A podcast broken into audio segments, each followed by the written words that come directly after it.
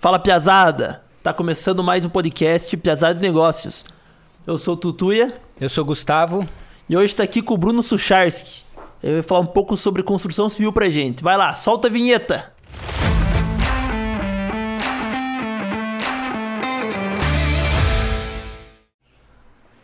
Então, enfim, estamos gravando o episódio 02 com o nosso primeiro convidado, o Bruno.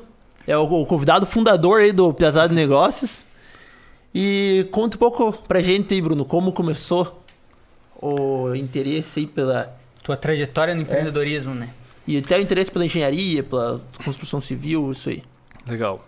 Antes de tudo, eu queria agradecer o convite. É uma honra ser aí o primeiro convidado oficial. Espero poder voltar mais vezes aí.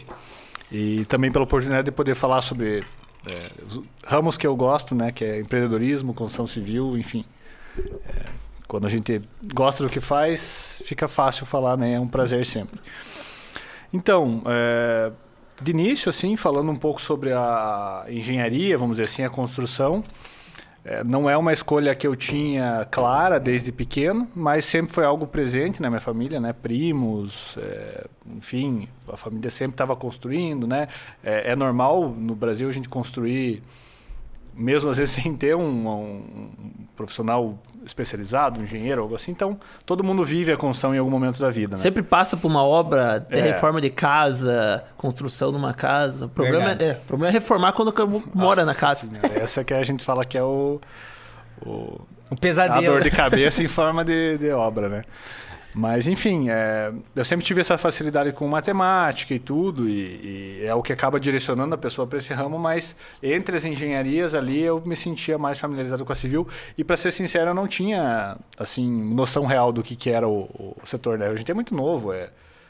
Ensino médio você não tem uma visão, né? Algo que me animava sempre na época era o tal do Michael Schofield, do Ah, Prison Break. Prison Break. Break. Oh. Esse aí foi um dos meus inspiradores para cursar. Ca- Essa, É, você achou que ia projetar uma, uma prisão Não, e... é, se eu fosse preso, pelo menos eu já tinha uma estratégia. É, eu vou lá né? naquela, né? ia, ia ter que fazer essa tatuagem daí. É, é, vai ter um pouquinho aí. Tem... Cara, mas essa série é massa. É massa, né? Vocês viram que agora... Surgi... Depois que Eu vi que tinha acabado, ter surgiu uma nova temporada. É, eu vi que tinha teve um filme. Tem o filme, né? Daí agora vai. Mas você viu a, a nova temporada? Não vi. Porque terminou e daí teve mais uma nova temporada. Pô, vamos. Tá aí, esses dias. tá aí um negócio que eu quero assistir. Enfim, é tipo, foi. Tipo Walking Dead, não acaba nunca. E foi- o meu começo, a- a- a- vamos dizer assim, a entrada no nesse ramo foi essa, essa aí, né? E enfim, daí depois que você escolheu a faculdade e tal, você já tinha já, já pensava em seguir a área de empreendedorismo, criar uma empresa, você já estava nesse processo. É, vou falando assim, de histórico como um todo, né? Eu, o meu empre- primeiro emprego foi na Pernambucanas como assistente administrativo. Trabalhei lá seis meses. E é o único período que eu tenho de carte- carteira registrada na minha carteira até hoje é esses seis meses de. Mas tem como professor, né? É, tem, Eu mas também- aí é servidor público, né? Servidor É. público. Mas daí, nesse período, já teve um contato, então, com uma administração. Então, É, sim. É, auxiliar administrativo é um cargo um pouco flexível, né? Ele, depende da empresa, ele se encaixa de uma forma diferente, mas sim, né? É, foi meu primeiro contato assim com uma empresa que tinha uma estrutura também grande, mas na época eu não tinha nem Noção. preparo, né, para saber extrair o que eu podia daquela já estrutura. sabia que queria engenharia, não? Nessa- Já cursava engenharia. Ah, já cursava. tinha começado a faculdade e eu trabalhei lá seis meses. Entrei bem no período de final de ano, assim, então peguei Natal, tudo. Correria. correria. E Então era um auxiliar administrativo que fazia tudo. É, vendas, tal, tudo, né? Mas assim, eu tinha 18 para 19 anos, então assim, eh, assim que eu pude, eu já entrei no mercado de trabalho e já, já comecei a fazer algo, né? Eu tinha essa demanda, essa necessidade de de estar ativo, né? Eu já queria estar fazendo algo, né? E ser independente, vamos dizer assim. Já talvez já seja um sinal de, Sim. de empreendedorismo. Sim. Ahn, aí lá dentro da, da empresa, eu cursando a faculdade, fui para o segundo ano e comecei a pensar, né? Aí até agora, refletindo sobre isso, enxergo que foi uma decisão empreendedora inteligente porque é, eu foquei no objetivo, né? Então eu percebi que eu estava trabalhando em algo que não era do meu setor. E falei assim, não, eu quero fazer estágio é, na engenharia e... Já aí que eu vou ser engenheiro, vou... É. pedi a conta da, da empresa e sem, sem ter um estágio para entrar. Isso, é- esse, esse cenário acontece várias vezes na minha vida. É, larguei a, a, a empresa e um emprego lá e esperava para um estágio. E deu assim, tipo, uma semana apareceu a oportunidade de estágio. Eu não esperei quase medida. nada. Nossa, assim, mas não estava programado, né? E aí já comecei estágio no segundo ano e fiquei trabalhando nessa mesma construtora até me formar e ainda mais depois mais um ano como engenheiro civil na construtora. Então também você conhecia tudo, né? Sim, É, foi uma Conheceu experiência. várias áreas, né, da, da construção. E para pessoal que está escutando aí, ou fazendo engenharia, ou que quer começar, você acha que é bom então começar e fazer o estágio? Nossa, eu, eu É, o que, que até você aprendeu tanto no estágio que você fala, não, tudo, cara, tudo. Até o Gustavo... mais que na faculdade, né? É, é, não que você aprende mais, mas você aprende coisas que a faculdade É, não vai te prática, trazer. né? Exatamente. O Gustavo comentou ali, né, que eu sou professor também na, na universidade aqui, o NIUV, e lá já sou professor desde 2015, então são seis anos, né? É, é, foi a mesma universidade onde eu me formei. E eu falo muito para os alunos agora justamente isso. Eu, eu, a- durante muito tempo eu dei as disciplinas de final de curso, né? Eu sempre dava estruturas, coisas assim voltadas para essa área. E agora, a partir dos últimos dois anos, eu comecei a pegar turmas de começo de curso que não era muito normal para mim. E a primeira coisa que eu falei para eles é assim: a partir do momento que vocês escolheram uma área, vocês já estão na área. Não, não esperem se formar para entrar nela, né? Tomar decisões, passar a discutir assuntos, participar talvez de, de discussões na Câmara dos Vereadores que são relativos a plano diretor, participar de reuniões na Associação dos Engenheiros. Eu sempre falo assim, Começa- entrem, né? é, se ensinam Se for- no ramo o quanto antes. Mergulhe, né? né? É, É, mas eu- respirar engenharia, almoçar engenharia. Você pode abrir uma empresa de engenharia antes de se formar. Sim. e contratar um engenheiro para trabalhar para você se você tiver toda esse, essa expertise de, geren- de desenhar um É, negócio. e quanto desse. mais cedo começar, que nem título ditado, né? Cavalo que você primeiro bebe a- bebe água limpa. Isso aí. Nossa, é, é- é verdade, eu não, não, não, pens, não tinha pensado nisso, né? A pessoa pode é, abrir uma empresa e já viver aquilo contratando um engenheiro. É. Nem que seja um engenheiro, assim, que caso ele precise da, Uma- do, do aval. E uma pergunta, tá, eu tô fazendo engenharia. Uhum. Eu posso chegar uma parte da engenharia, tipo, não terminei. Sei lá, tô no terceiro ano. Tem uma parte que eu posso assinar um projeto menor ou não? Não, Só terminar, só quando tá terminando. Só profissional Quando se formou, graduou. e com o registro em dia no CREA, né? Você Que tem que- cursos técnicos hoje na área de, de, edificação tal, que você pode É. assinar projeto. Inclusive é muito comum ter alunos que já se formaram no técnico e vão fazer engenharia civil, ou tem pessoas que são pedreiro e vão fazer engenharia civil. É muito normal isso. Vou- Então, assim, por isso que eu digo, é, quem já saiu até com essa vantagem, se insere no mercado o quanto antes. Não espera se formar para tomar a decisão de começar a empreender na área de, Sim. de construção. E você. em, Esqueci o que ia perguntar. Vamos emendar aqui. Cara, e na área do. Tá, você começou a fazer. Começou a fazer faculdade, se formou. E quando que você deparou com a, a vida empreendedora, assim? Então, comentei lá que eu larguei a, a primeira empresa que eu trabalhei para para fazer estágio, aí a sensação foi a mesma. Eu cheguei assim num ponto na empresa que eu estava que eu já não me sentia eh, que aquilo ia me levar ao objetivo que eu pretendia alcançar e a meta que eu tinha de- de vida mesmo, empreendendo na vida, né, como empre- autoempreendimento, né. Eh, e aí cheguei num ponto que eu falei, não, não, não é o que eu quero. Também pedi para sair daquela empresa, eu trabalhei lá por cinco anos. E aí, de novo, sem, sem um plano B, né? Só vou sair, daí eu vejo o que eu faço. Você era esta- estagiário ou já era. Já era engenheiro formado Já era- há um ano. E tinha um, um cargo bom, uma remuneração boa, mas aquilo lá não, não era o, Teu objetivo. Não, Meu objetivo. não ia levar até o teu objetivo. Exatamente. Aí eu saí da empresa, fiquei ali um tempo, algumas semanas, né? Um tempo, eu digo assim, uma, duas semanas pensando o que ia fazer. E aí meu pai tinha um escritório da, da advocacia e tinha uma sala vaga. Eu falei, vou pegar aquela sala, né? Ele tinha preparado para minha irmã, que era arquiteta também, que se formou junto comigo.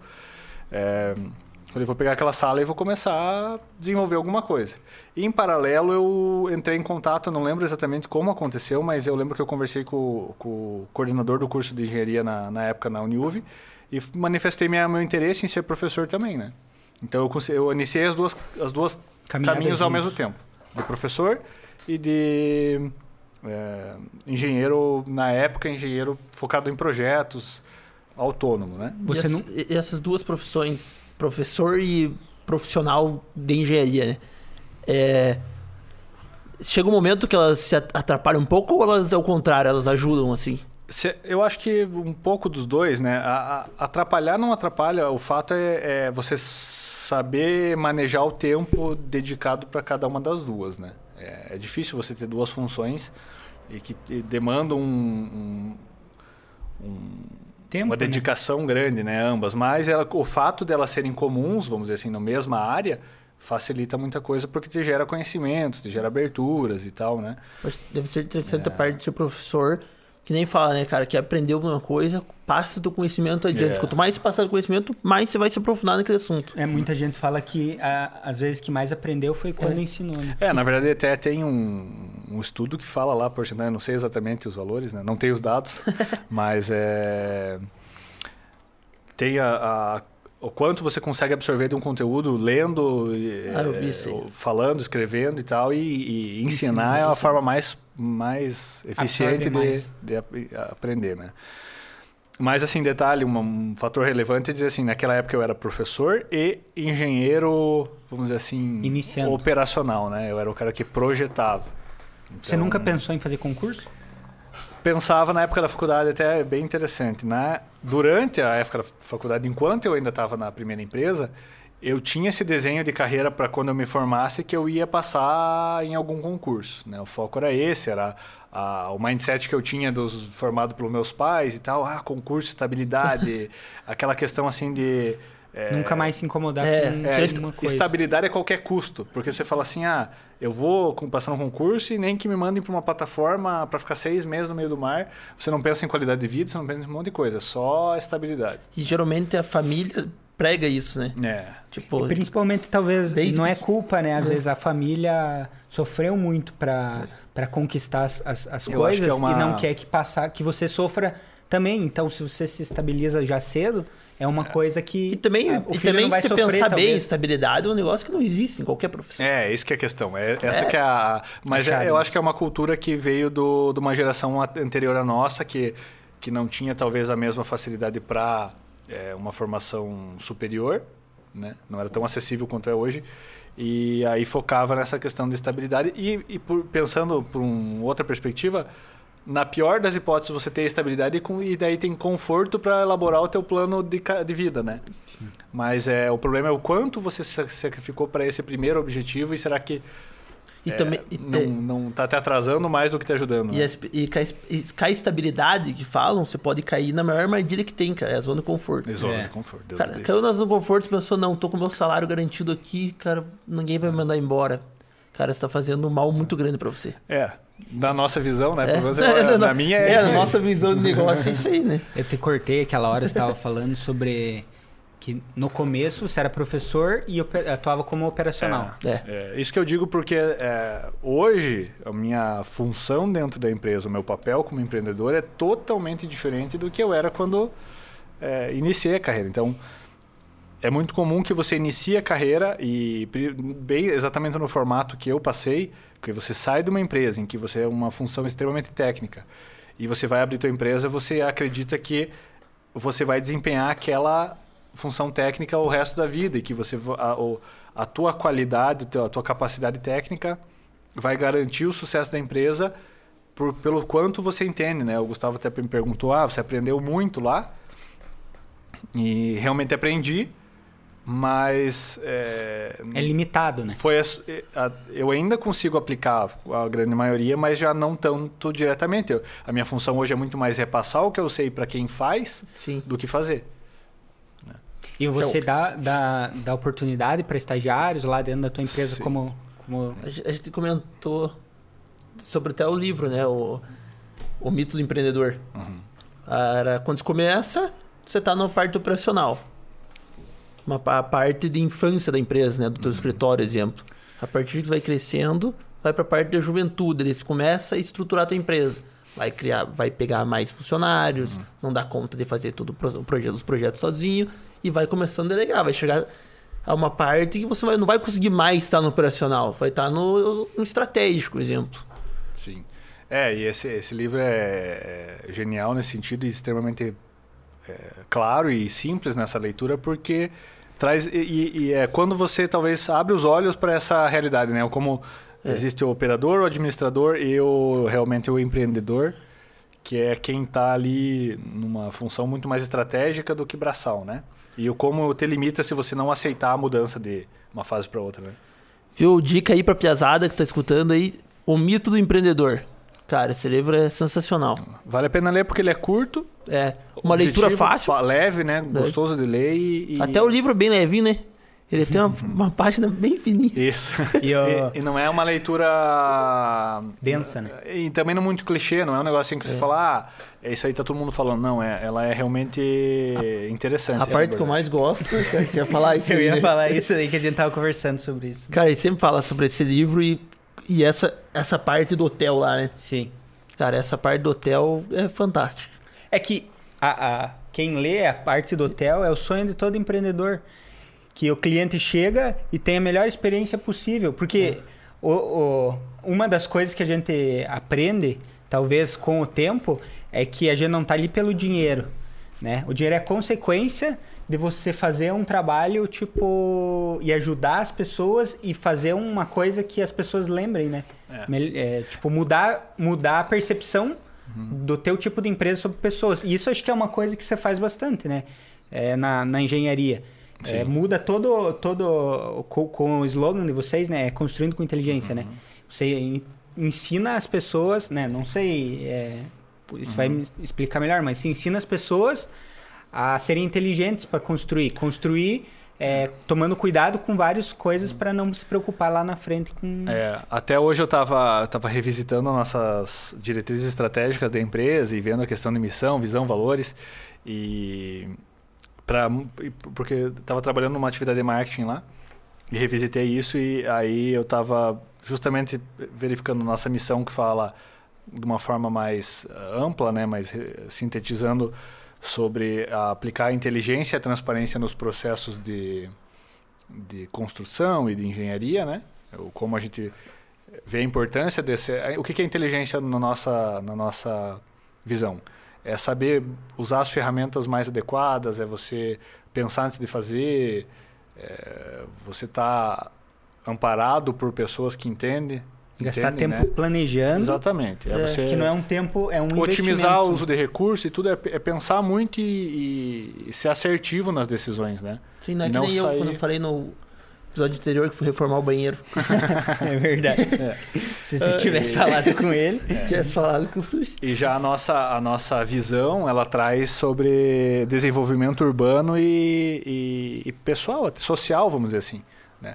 A, a, gente enxerga, eu tenho falado muito isso com os meus alunos agora numa disciplina que nós estamos falando sobre a, a, a relação economia-construção civil, né? o quanto a, economia do país afeta a construção civil e o quanto a construção civil afeta a economia do país e o social, né? Quantas pessoas são empregadas? Eu vi algo hoje que 10% dos empregados do Brasil são diretamente empregados pela construção civil. É isso que eu ia falar. Diretamente. Era é, muito grande. Né? É muito, é um tanto é, é indústria, comércio é, e Muito a forte. mão de obra, né, Olha serviço. o comércio construção civil hoje. Sim. Comércio de lojas, materiais de, materiais de construção Não, e, e material eu, que envolve a construção. 10% é direto. Direto, Aí indireto. direto, que é essas lojas imobiliárias. Eu estava falando até, até uma loja que instala sistemas de alarme, sistema de... Está tá envolvido. Tá envolvido. É construção civil, né?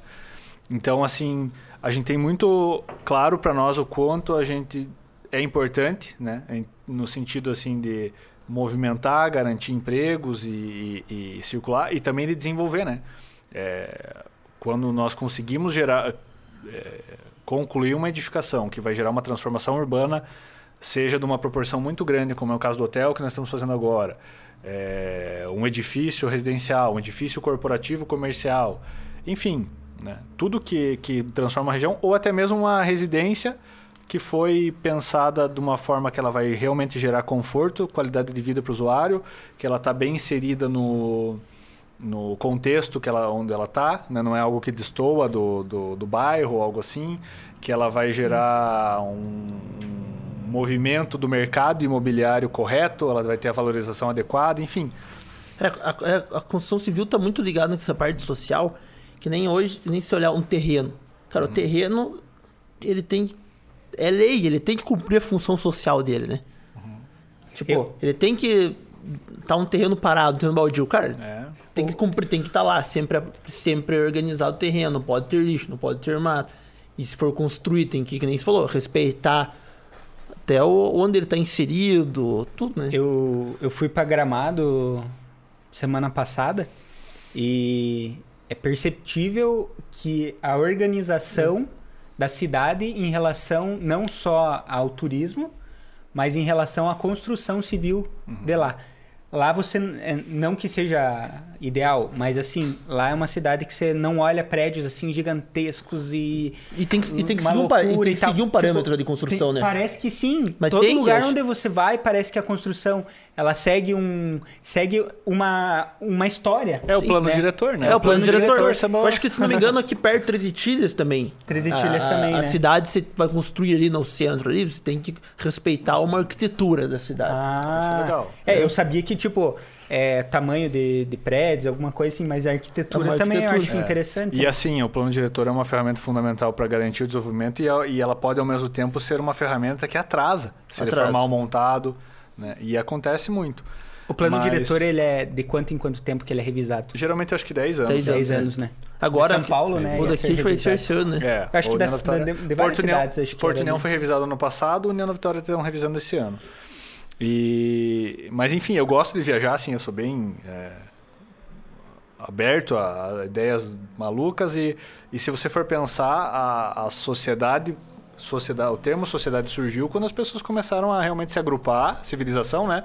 Se agrupar ali porque eles começaram a se assentar é, a plantar, né? Iniciaram a Sim. agricultura, começaram a se estabilizar num lugar fixo, deixaram de ser nômades. Aí viram a demanda por construir espaços para morar. E assim foi. E um fator muito legal que eu falei com a turma de- do ano passado de introdução às engenharias, que, por exemplo, um dos fatores mais é, transformadores que aconteceu na, na história da civilização humana foi a implantação do saneamento urbano, né? Quando alguém pensou numa, numa estrutura que conduzia ali dejetos, enfim, tudo para algum lugar, porque isso causava muita doença, morte, enfim, era um, era um caos, né? As pessoas jogavam coisas na rua. É, então, nós ainda estamos evoluindo, nós não chegamos ainda no, no, no É, final da evolução urbana. Então, a gente enxerga a nossa missão como empresa em participar disso de uma forma é, Que transforme, né? sustentável. transformadora, sustentável e, e que gere progresso e evolução mesmo, não retroação. Né? Não- Pode, E as dificuldades? Vamos, vamos começar opa, a que- entender melhor a tua trajetória empreendedora. Né? Você mostrou pra gente como você começou, como que foi a tua iniciação, como que você come... é- Você come- Ele parou na parte do escritório do teu pai, acho que foi, né? Ah, é verdade. É. Ah, sim, Você né? falou Nem- como começou, mas não começou a da empresa, né? É, tem razão. Aí a empresa começou, é, começou essa parceria autônoma minha e da minha irmã, é, da Juliana. E nós fomos desenvolvendo projetos. Eu, com o networking que eu tinha formado, voltando ali a importância de você se inserir no mercado, de você estar presente, né? Eu falo do, networking até com os alunos na, na faculdade, porque tem pessoas que às vezes têm uma postura agressiva, agressiva no sentido assim de, de Concorrência. reclamar de tudo ou algo assim. Eu falo, gente, não esqueçam que os teus colegas de sala, os teus professores, todo mundo que você se relaciona aqui dentro, vão ser os teus parceiros de dar um repassar um telefone, dar uma indicação depois, entende? Então, seja inteligente e fomente teu networking desde o momento que você entrou na faculdade. né? É aquela história de começar a construir o teu mercado desde que você decidiu entrar naquele setor. É, enfim, então, graças aos networkings que eu tinha feito ali durante o período que eu era estagiário, funcionário e tal, eu consegui, né, e com um colega meu de, de, de faculdade, na verdade, ele conseguiu para mim projetos voltados à área de prevenção de incêndio em, em uma empresa que ele trabalhava em Irati. né. Então, eu consegui muito, em- Você se projetos. especializou nessa, né, naquela, é- é. naquela época nessa área. Eu entendia muito de prevenção de incêndio porque eu fazia muito isso na empresa que eu trabalhava. E esse meu amigo tinha essa demanda, porque não é um setor, uma- um, um conteúdo tão popular, não é nenhum tipo de conteúdo que a gente tem muito aprofundado dentro da, da grade de engenharia. É, então eu aproveitei essa competência que eu tinha, que era um pouco fora do padrão, e comecei a criar mercado ali. É, Mas aí fazia outras coisas também, se fazia precisasse. projetos em geral tal. É, então nós trabalhávamos assim com projetos individuais, até que surgiu a oportunidade de uma obra. Né? E o meu foco não era trabalhar com obra, era ser engenheiro porque eu tinha aquela visão operacional, não tinha visão estratégica da empresa. E achava que aquilo que eu vivia naquela época ia se perpetuar. É, aí eu entrei em contato com o meu, com meu atual sócio, né? Na época ele trabalhava. A, eu estava saindo da, empre- dessa mesma empresa que nós trabalhamos Você juntos. fazendo a, a preven- prevenção de incêndio lá, né? Fazia, fazíamos todos os projetos, mas o nosso carro-chefe era a prevenção de incêndio, o que tinha mais demanda na época, né? É, mas fazíamos arquitetura, engenharia, tudo. É, aí surgiu a oportunidade da obra, eu comentei com, meu, com esse meu sócio, porque o pai dele era mestre de obra. Né? Eu falei, ó, teu pai teria condições de assumir? Porque eu sabia que o pai dele não estava com nenhuma atividade no momento. Ele falou, não, com certeza. E aí ele veio e assumiu a obra nesse, nesse momento. Aí ele já estava saindo da outra empresa também e falou, ó, agora eu, eu vou seguir com as obras, né? E nós chegamos nesse consenso, seria engenharia, arquitetura e obras, cada um no seu caminho e individual? Parceria, né? A Isso. tua irmã era arqui- arquiteta, né? É, isso. Ela até hoje trabalha como arquiteta com a gente. Aí nós seguimos nesse, nesse, eh, nessa ideia até que chegou. Aí surgiu um empreendimento maior, que é o Edifício Luxemburgo, que, que eu fui conversar com o Edson, que é o proprietário do empreendimento, o incorporador, sobre outros assuntos, um terreno que eu tinha para oferecer para ele e tal. E ele falou: Ó, não, não, me interessa o terreno, mas eu quero saber se você tem interesse em desenvolver um projeto X para esse terreno. Eu falei: sim, né? Um prédio. É, então foi uma oportunidade assim que bateu na porta e eu tinha que dizer sim ou não.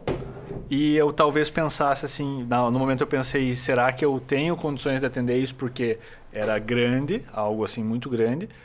Mas ah, o Gustavo perguntou das dificuldades. Nesse momento não foi exatamente uma uma dificuldade, mas foi um momento tenso de decisão, né? Sim. Porque ali foi é, uma primeira virada de, de chave que aconteceu na Um ponto na de inflexão que dizia. Isso aí. Aí, então, desse- do- co- é, fechamos esse projeto do, do, do prédio. Aí o meu sócio acabou se aproximando ainda mais, porque ele me auxiliou com as partes de instalações, eu fiz a parte de estrutura, minha é arquitetura. E De trabalhar os, tra- trabalhar os três no prédio. isso, nós três. E ainda naquela salinha pequenininha, com uma mesinha, né? Falando de dificuldades, como que a gente começou? Era uma salinha que não devia ter dois e meio por dois e meio, né? Extremamente pequena. Sentava eu e minha irmã na mesma mesa. Era uma mesa em L que eu tinha feito com meu pai. Nós fizemos a, a, a estrutura dela em aço, a chapa MDF. é, uma cadeira antiga que também era do meu pai. É, um monitor que... Bem confortável. É, né? assim, cara, enxuto, assim, a gente até falou, eh, várias vezes aconteceu assim de falar como esse cliente confiou em nós com essa estrutura que nós tínhamos, né? Mas era o que nós tínhamos na época e assim, a, a, a transparência que sempre foi um valor nosso muito forte, a honestidade, a eu acho que isso foi fundamental porque aí eh, esses fatores estéticos deixam de ser tão relevantes. né? A pessoa confia tanto em você que ela não está ali olhando para o que você tem. É, e fechamos esse empreendimento e daí fomos seguindo e sentimos a necessidade de. Eu sempre achei que a, a empresa não podia. Como eu percebi que surgiu um- um- uma certa divulgação em função desse empreendimento grande, eu não queria que fosse o meu nome que fosse divulgado. Não tinha essa. essa... Essa época já tinha empresa formada, não? Não, era só três autônomos. né? Resultou. E eu tinha essa visão que eu não queria. Não tinha essa vaidade de que fosse o meu nome, o, o, o nome O- da empresa. a O empresa. sobrenome ali, né? Até achava que, visando uma, uma expansão da empresa, seria mais legal que ela não tivesse o nome. Então nós começamos a buscar um nome para a empresa. é, ou uma marca, na verdade, nem o nome para a empresa, vamos dizer assim, a gente queria uma marca que fosse ah, divulgada por esse empreendimento grande que nós conseguimos. É, e aí chegamos e embolamos o primeiro nome que era Stanza. né? É, era um, era um, uma- um jogo que nós tínhamos, porque Stanza é quarto cômodo em italiano, né? Eu e minha irmã temos descendência italiana por parte de mãe. então nós achamos legal pegar esse nome, achamos que combinou, fácil de, de boa sonoridade. Contratamos um, um colega nosso para desenvolver a logomarca e tal. E esse foi o nosso primeiro nome e perdurou ali por uns cinco anos ainda com essa, com essa marca. É, seguindo, né? Não sei se tem alguma coisa que vocês queiram Não, pode. colocar, posso Pode- continuar? pode seguir. É, Mas Isso é, nós vocês estávamos- conseguiam sobreviver bem ali, tipo, é, entrava bastante. Aí, aí nós chamamos o primeiro estagiário, né? Que era um aluno meu, inclusive. O- Naquela salinha Everton. pequena. Aí nós mudamos, aí meu pai tinha uma sala maior, Deixa, que era dos fundos, e a sala menor era minha. Né? Eu falei, pai, tem como nós trocar? Né? Você não precisa de todo esse espaço, eu preciso. Né, Nós trocamos, eu fui para a sala de trás e ele para da frente. É, E aí nós estávamos lá os três e mais o estagiário. Nós estávamos em quatro numa sala que devia ter o quê? 15, 20 metros quadrados. Também com a, aquela mesa, daí fizemos, pegamos mais uma mesa antiga que, que nós tínhamos, aquelas cinza bem padrãozona, assim, com, a, com as beiradas arredondadinhas. assim. Aham, Cinza sei. A gente escura, tirou o né? tampo, colocou outro tampo mais bonitinho e transformamos. Até hoje a gente tem essa mesa no escritório ainda. É, A minha mesa também, original, é a minha mesa até hoje. É? Aham. Aquela mesa que eu fiz com meu pai tá lá ainda. É, Aí trocamos o- a mesa e tal. E aí tinha mais espaço para todo mundo, mas a a gente ainda dividia mesas, assim. Né? Era, era no, no espaço que tinha. Compramos o primeiro computador mais potente do escritório, que antes era tudo no notebook. Adquirimos um software, então a gente. Quase que todo o capital que entrou do- da entrada do projeto ali foi então, investido já, pa- já tiveram que reinvestir dinheiro, Na hora. já na hora. Então, não, não colheram, tipo, quando a gente falou prédio, não, Não só quis pensando, viajar, não só quis pensando ir a longo pra- prazo. É. Essa é Não uma ir pra característica nossa, eu acho que é um dos segredos para você crescer uma empresa, é assim, não queira tirar antes da hora, entende? E, e- e saiba que a hora vai demorar um tempo para vir. Não É que queira secar a teta da vaca que no nem- começo, Eu né? acho que é que nem um filho, né? Você tem que sustentar ele por muito tempo Pra até ele. Até ele virar tua aposentadoria. Ah, é. É, não, mas é mais ou menos isso, né? É, é uma, a, a empresa é uma um- como um filho no sentido que ela é um bebê que de- precisa de muita atenção no começo, né? Muito investimento.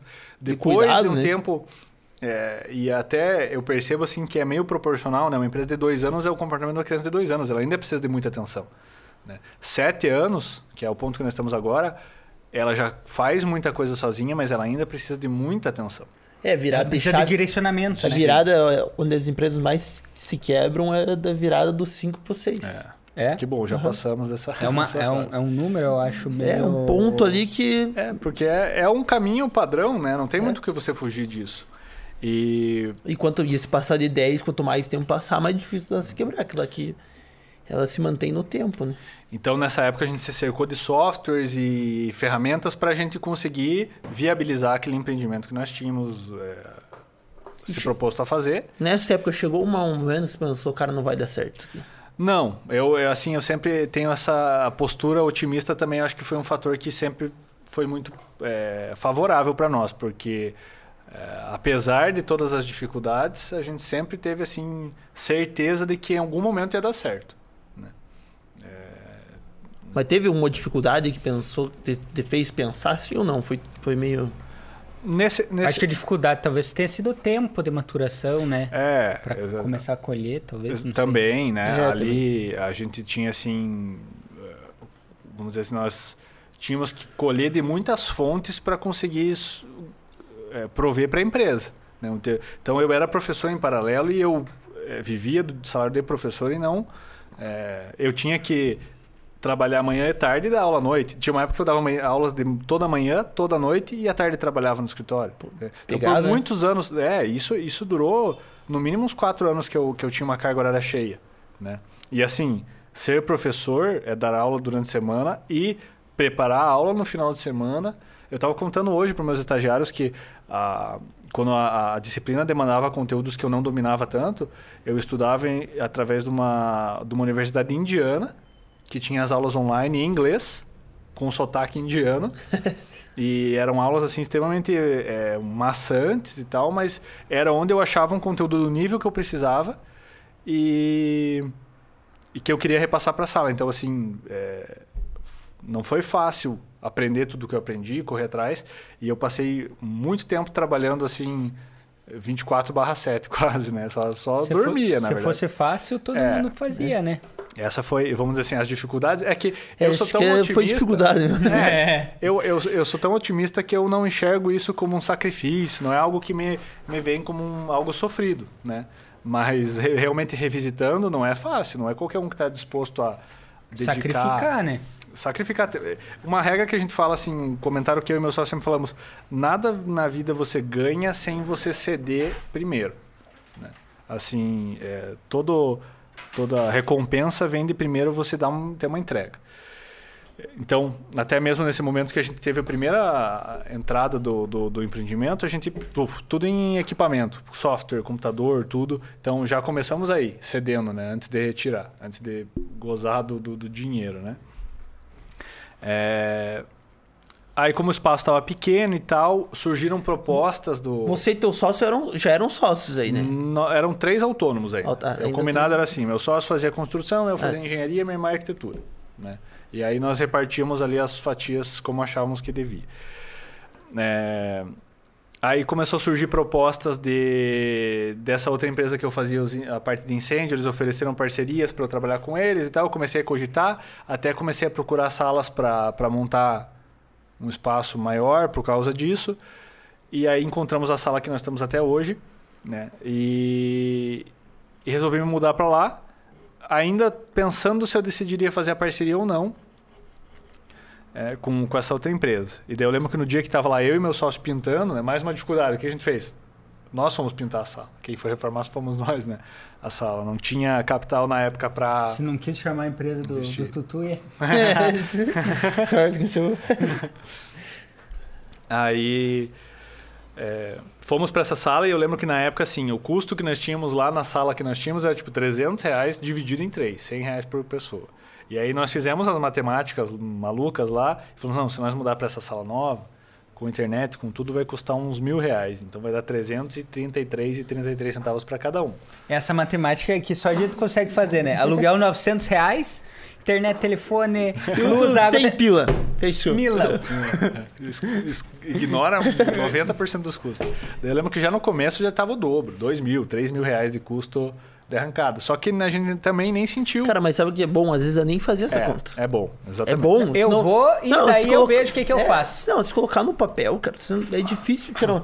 Pega, eu vou começar um negócio. Se colocar tudo no papel. Tudo, tudo, tudo. Você não faz. Tudo, contador, imposto, os mínimos detalhes. Cara, Várias vezes. As, as melancias se ajustam, né? Que nem como fala. diz o ditado, é que nem é, carga de melancia. É que nem caminhão de melancia. A carga se ajeita na viagem. É isso aí. Não tem. E várias vezes a gente olha para o passado, assim, eu e meu, meu sócio, a gente fala assim, nossa, hoje que a gente tem consciência de tal, tal, tal informação, se a gente soubesse disso lá para trás, talvez nós não tivéssemos tomado É. uma decisão que foi extremamente boa, mas que a gente poderia ter desistido por medo, por E algo assim. Então, quantas, vezes, quantas pessoas não param nessa. Bem nessa. Nessa decisão, às vezes. Esse ponto, né? É, de- nesse de ponto de reflexão. inflexão. e, Eu Não, não- vou, vou aumentar ou vou ficar no meio de onde eu tô. Às vezes o cara não aumenta, fica onde tá. Às vezes até é bom pra pessoa. eu não lembro qual o filósofo, o pensador que fala que a ignorância é uma dádiva, e é o fato, cara. Às vezes não saber é, melhor do que saber. Porque a partir do momento que você Quanto sabe, mais você você se conhece, você mais tá- você sofre, é, né? A partir do momento que você Algumas coisas. sabe, você tem um compromisso, uma responsabilidade com aquela informação, né? Então, às vezes, não saber é o que te garante a, a coragem dos, do ignorante, É né? engraçado, né? Eu, às vezes, tô conversando com algum, com algum amigo, alguma coisa que, que vai começar um empreendimento. Ele fala, não, eu, eu fiz aqui as contas e tal, e tal, e tal. Eu acho que eu vou gastar em torno de uns 1.300, 1.200 por mês. Daí, tipo, eu olho e falo assim, meu Deus, mas como é que você faz essa mágica?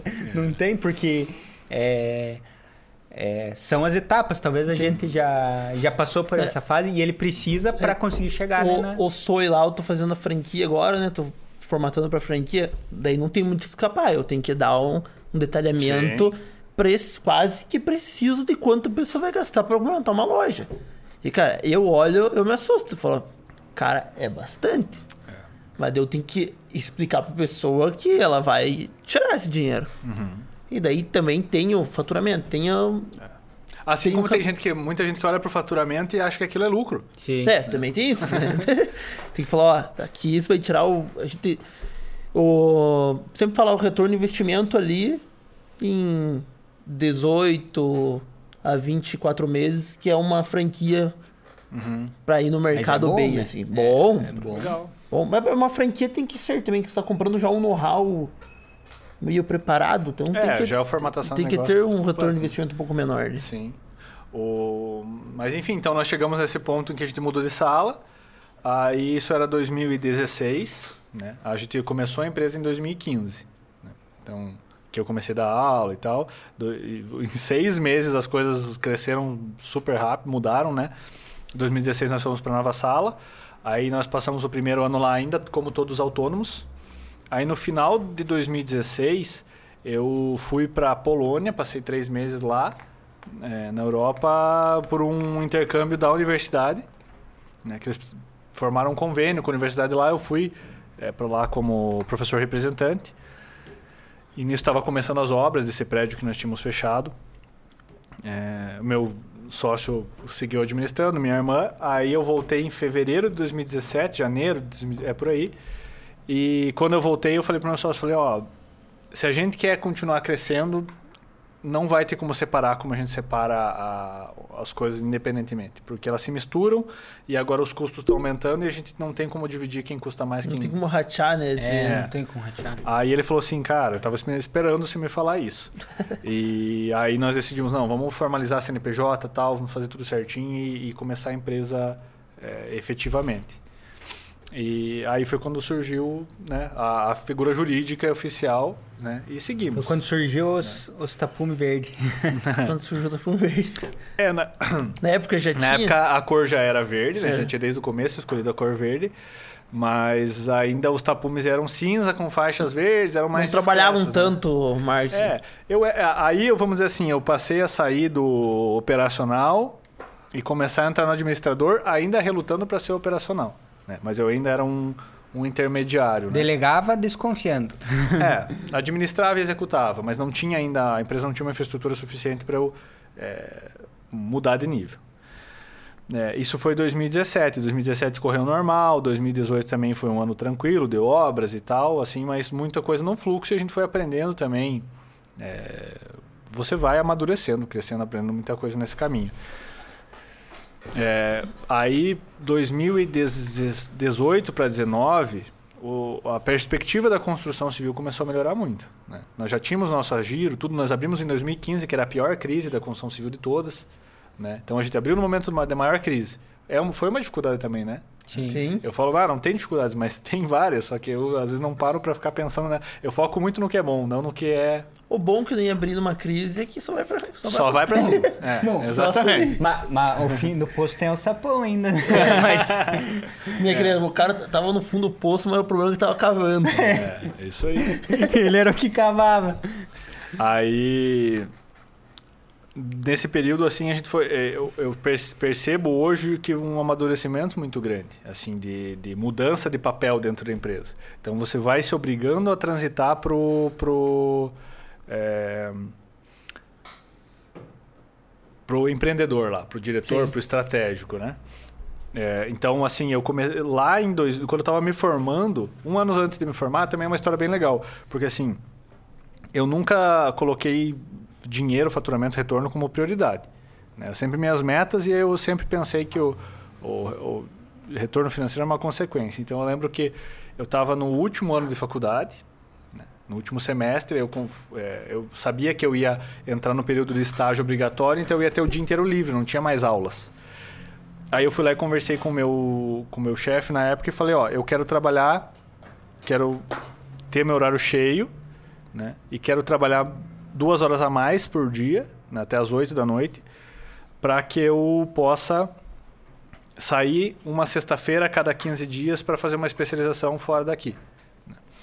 É, e também, mas eu precisava daquelas horas para ganhar o suficiente para pagar a especialização e precisava cumprir mais horas para bater a minha carga horária.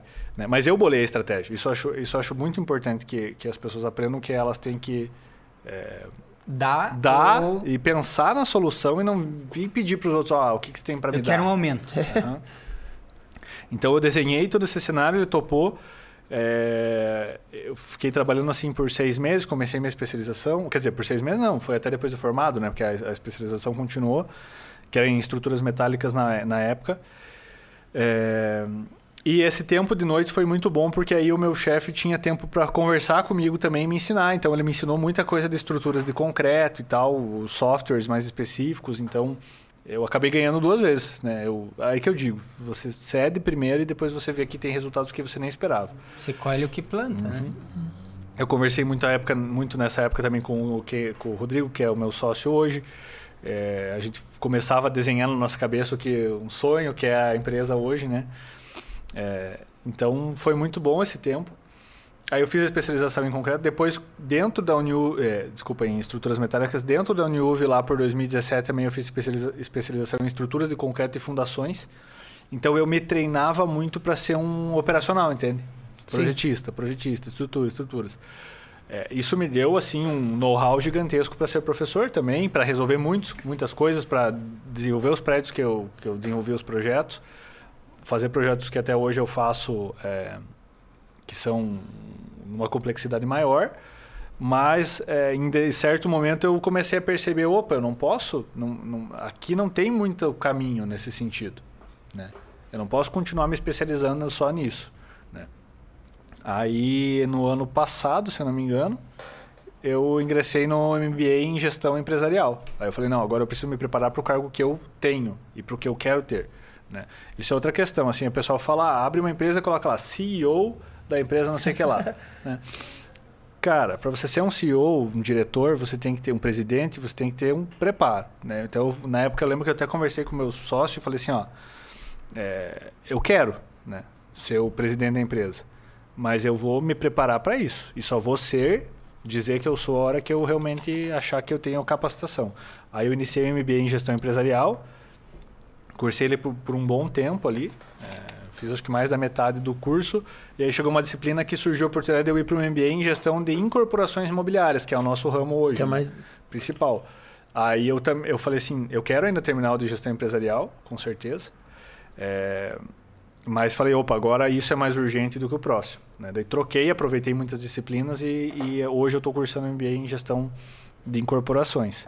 Mas assim, eu enxergo uma mudança muito nítida, né? De como eu saí daquele mundo do, do engenheiro técnico e hoje vou para um empresário, E essa gestor. mudança reflete na empresa também, né? Com certeza, é Totalmente. fundamental. né? Hoje vocês têm duas áreas, então: a incorporação e a construção. Isso aí. É, nós temos a construtora, são inclusive dois, dois CNPJs, né? Duas figuras Ah, jurídicas. precisa ser. Nós optamos, né? Não precisa ser, mas nós optamos em, em montar duas empresas separadas, né? Não que faça muita diferença, a visão, a missão é a mesma, né? Mas ah, nós temos a construtora, que é mais focada em prestar serviços de execução de obras, né? Desenvolver projetos, a gente vai desde o projeto do zero, desde a escolha de um terreno, se a pessoa quiser, até a obra chave na mão com a construtora e com a incorporadora a gente consegue a gente desenvolve empreendimentos para a região para venda em planta enfim né, empreendimentos que estão sendo é, idealizados e, e planejados para serem executados ah, no futuro e com a participação da construtora junto E, né? Uma diferença. Tipo, consegue resumir uma diferença entre incorporadora e construtora? Que Na prática, a diferença é total porque o incorporador é a figura de quem idealiza o empreendimento e viabiliza ele Não precisa ser um prédio. providenciando. É, exatamente. Na verdade, sim, não precisa ser um prédio, exatamente, pode ser um Conjunto um habitacional, um loteamento, um edifício corporativo, um shopping, um, enfim, pode ser qualquer Entendi. empreendimento imobiliário, né, até o loteamento, mas ele idealiza e ele providencia todos os, os meios para que aquilo aconteça. daí eu espero um investimento de alguém. É, investimento, ele contrata os projetos, ele contrata a construtora, ele contrata os corretores, ele, contra... ele desenvolve o plano de produto. Então eu posso ter uma incorporadora. É. Poderia. Se eu contratar um engenheiro, Poderia. um arquiteto, um É. tudo para. A, a lei da incorporação define lá que geralmente a figura do incorporador é o proprietário do imóvel, então você pode ser, mas você vai ter que, de certa forma, se tornar proprietário de imóvel, o corretor de imóveis e as construtoras. Geralmente são as principais figuras, mas não pode ser qualquer pessoa. Você tendo o terreno já é o ponto de partida. Mas assim, é bem mais comum que seja feito por engenheiros, arquitetos, pessoas que estão no meio da construção, porque é muito técnico. Né? Demanda muito conhecimento técnico. Ou você tem que ter uma expertise muito grande para providenciar tudo isso e de uma forma boa. Mas é. Você virou É. incorporadora a tua empresa. Quando você fez MBA lá, foi aí que você viu, não, Não. é um negócio bom? Antes, 2019, nós já, já, já atuávamos, já eh, estávamos familiarizados com a incorporação, porque a gente vivenciava isso desde o do edifício Luxemburgo até antes. Lá na construtora que eu trabalhava antes, já existiam incorporações que a gente eh, projetava, ajudou a montar a documentação, eu já, eu já conhecia a base, né? Depois, com nossa própria empresa, no edifício Luxemburgo, a gente trabalhou muito em cima disso. No Atena, depois que está em construção ainda, mas também foi um empreendimento grande, é, que nós participamos com projeto, execução técnica, tudo, né, completo. A gente resolvia tudo, nós só não, era, não O éramos incorpora- o incorporador, né? mas Sim. o restante tudo a gente providenciava. É, aí em 2019 a gente encontrou uma oportunidade de, de desen- lançar um empreendimento. Né? Lançamos o nosso primeiro empreendimento e aí nós estabelecemos a figura de incorporador. É, mas assim, eu acredito que tudo dá para se aprender mais, né? E eu, eu acredito muito também que. é, Uma das pessoas mais importantes, acho que foi o primeiro que comprou e acreditou. Ah, é, você é cliente, né? eu, fui, eu fui o primeiro a comprar nesse prédio, nessa, nesse, nessa incorporação. apostar né, na ele- ideia. Apostar Olha, na ideia. Você vê a importância do networking, né? Olha, você foi o primeiro a apostar na nossa ideia aqui, né? Também. é o primeiro legal. convidado. Aí. Viu? Me conta uma, lava a coisa. outra. Se eu tenho um terreno no centro ou tenho um terreno na num bairro, terreno grande, assim, que tenha um, talvez mil, mil e poucos metros quadrados, qual que você acha que é o melhor investimento que dá, dá, você dá para fazer, desde que não seja para morar? É, na verdade, assim, o, a gente sempre fala que o, o terreno é a matéria-prima do incorporador. Né? É a tela em branco do pintor, vamos dizer assim. Então, é, qualquer empreendimento pode gerar um resultado, é, qualquer terreno pode gerar um resultado no- é, viável se ele for bem desenhado e bem pensado e bem contextualizado. A gente sempre fala que a localização é um dos fatores mais importantes, né? porque é, não que ele tenha que ser localizado no centro, mas a localização vai ter começar a ditar em que contexto ele está inserido. Né? E como o imóvel é um bem que não se muda de Distingue. lugar, Sim. né? Você não tem como. Ah, tem um terreno muito, muito bom, vou levar ele para o centro. Não existe. Então, é, a, a qualidade da- do empreendimento está mais atrelada em saber colocar a coisa certa no lugar certo do que é, dizer, ah, esse tipo de empreendimento gera resultado bom ou esse X gera resultado ruim. Aí que entra, no caso, construindo com inteligência. Exatamente. Que daí é. você vai olhar o teu terreno, vai avaliar qual que é o melhor projeto, empreendimento. Talvez até, se eu não tenho pressa, talvez sim, daqui cinco anos, eu quero fazer um melhor investimento para cinco anos. Uhum. Talvez seja um prédio, né? Não sei. Às vezes, ah, eu quero o melhor retorno para um ano e meio. Às vezes é uma E casa. Tudo alguma pode ser desenhado. E eu-. Entendi, não tem Cara, uma fórmula. Eu achei interessante quando você falou a missão, de, a missão né? Uhum. Construindo com Inteligência. Isso aí, também tá, é, tá junto na missão. junto com é, o missão. nosso, é o nosso tagline, né? É, É. Mas é, é tá junto na nossa missão também. É, porque hoje a. Trabalha a engenharia, a construção civil hoje trabalha com. Cara, pode, é uma linha tênue entre o sonho e o pesadelo. Será? Eu tô, com, eu tô pra uma campanha de marketing, né, dando um spoiler pra vocês, porque assim, é o slogan construindo o seu sonho, é, projetando o seu sonho, aqui o seu sonho se realiza. Fala-se muito sobre o sonho na, na maioria dos slogans de constru, construtoras. Sim. E eu, particularmente, eu acho que o sonho é uma palavra de algo que assim nunca se alcança. né? Me parece algo que assim tá sempre no abstrato, no, nunca tá no real. E Isso. eu tô com uma campanha que eu vou, vou trazer justamente isso, assim. O, o sonho pode ser, não, o sonho não vai, ou, ou em outras palavras, conquistar o sonho não vale nada se o antes e o depois forem um pesadelo. Então, não adianta você chegar no objetivo da casa própria, do empreendimento X, se você passar um terror durante o processo e você falar assim, meu Deus, isso acabou comigo psicologicamente, financeiramente, seja o que for, porque você não, não previu os investimentos corretos ou algo assim. Ou da mesma forma, se você no final, depois que você ocupou o imóvel, você como dono ou como usuário final, quem alugou, quem comprou, quem está trabalhando naquele lugar, ah, desenvolver um empreendimento corporativo para alugar salas comerciais. Se as pessoas que vão viver lá, vão passar todo dia na frente, vão habitar aquele espaço, não tiverem realizadas e se sentirem confortáveis com aquela edificação, ela não teve sucesso. Então, se o antes e depois não forem bons, se você não pensar no usuário, se você não pensar no, e no cliente na jornada dele, nada vale aquele sonho, porque o sonho sozinho ele só é um um, Um sonho? um produto É. ali. Não, ele- Abstrato, o sonho né? realizado sozinho ele se torna algo irrelevante se ele não gerar frutos futuros e se ele também trouxer, trouxer uma trajetória. Então a gente foca muito nisso, em desenvolver cada vez mais uma trajetória de, de consumo para o cliente prazerosa, para que ele aproveite o lado bom de construir, de desenvolver de empreender, porque as pessoas, quando fazem isso, também estão contribuindo com a sociedade, mas que isso seja prazeroso e que no final o resultado seja bom para quem vai ocupar. Né? É uma coisa que eu ia que eu ia te perguntar. É qual foi o momento que você acredita que é que ah, vocês agora estão com um nome diferente, né? Gente- Estão com o Combraí. É, qual foi o momento que vocês decidiram fazer essa essa mudança de nome? Então, como eu falei lá no começo, nós, nós o nome era Estança, né, que foi definido lá em 2016, em de 2015, final de 2015, e nós viemos com isso até 2019, 20. Até 2020 nós estávamos com esse mesmo nome.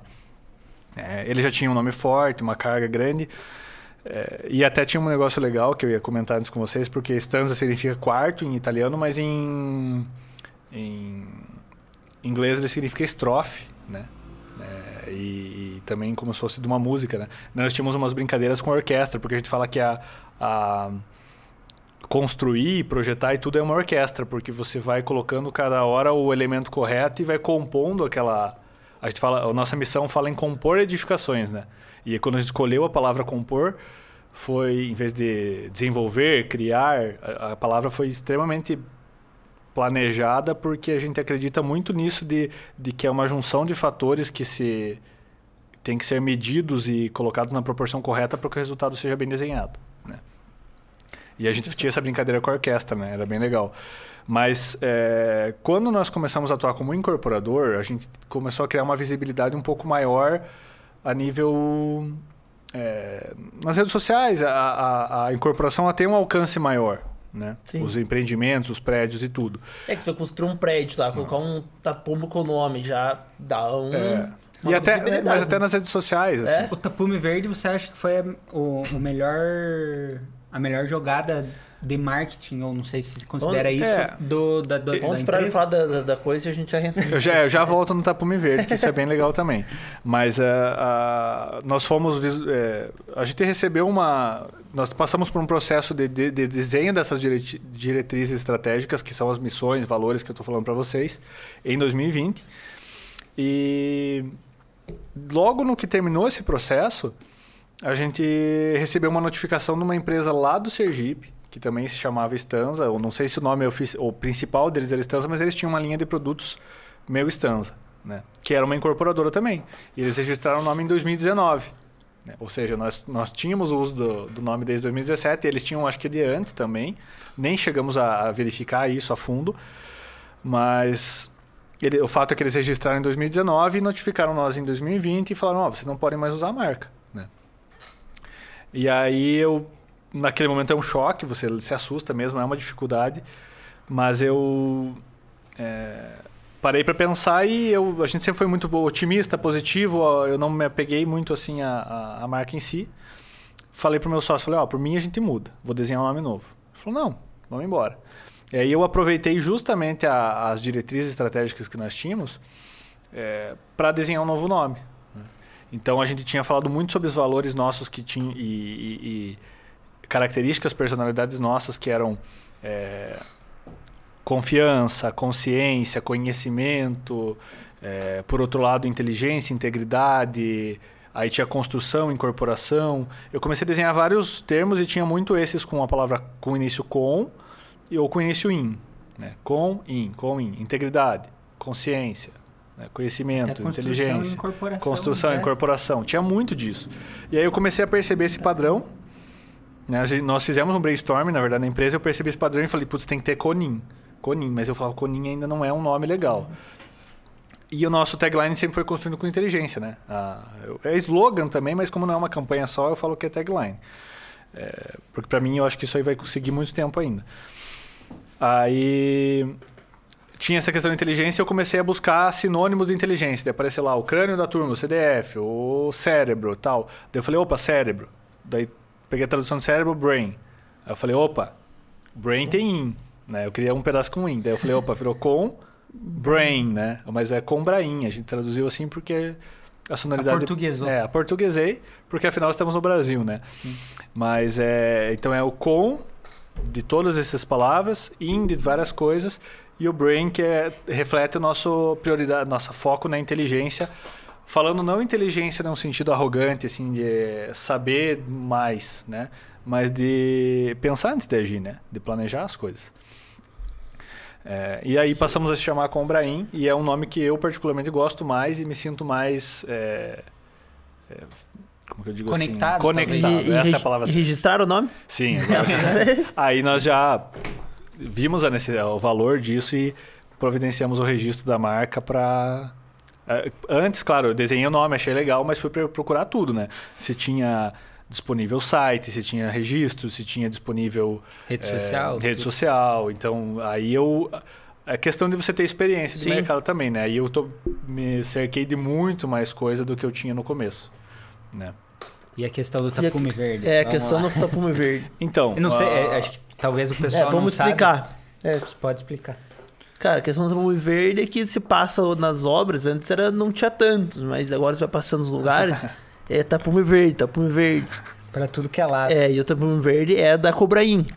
Então a gente quer saber se foi uma jogada de marketing a questão do tapume verde. Foi. É que tem um. Tem uma propaganda no muro, né? Tem, tem. E a, a, a cidade inteira, graças a Deus, tá forrada aí de tapumes verdes. E. Na verdade, assim. Quando, voltando um pouco, né? Quando eu comecei o, o, o MBA em gestão empresarial, e antes até disso, eu comecei a pegar um, um gosto pelo marketing, né? Eu comecei a entender, na verdade, que era marketing, porque ah, o conceito básico, de, talvez, da maioria das pessoas que não entendem, confunde muito com a publicidade, né? Sim. apesar da publicidade estar inserida dentro do marketing, é, simplifica demais, né?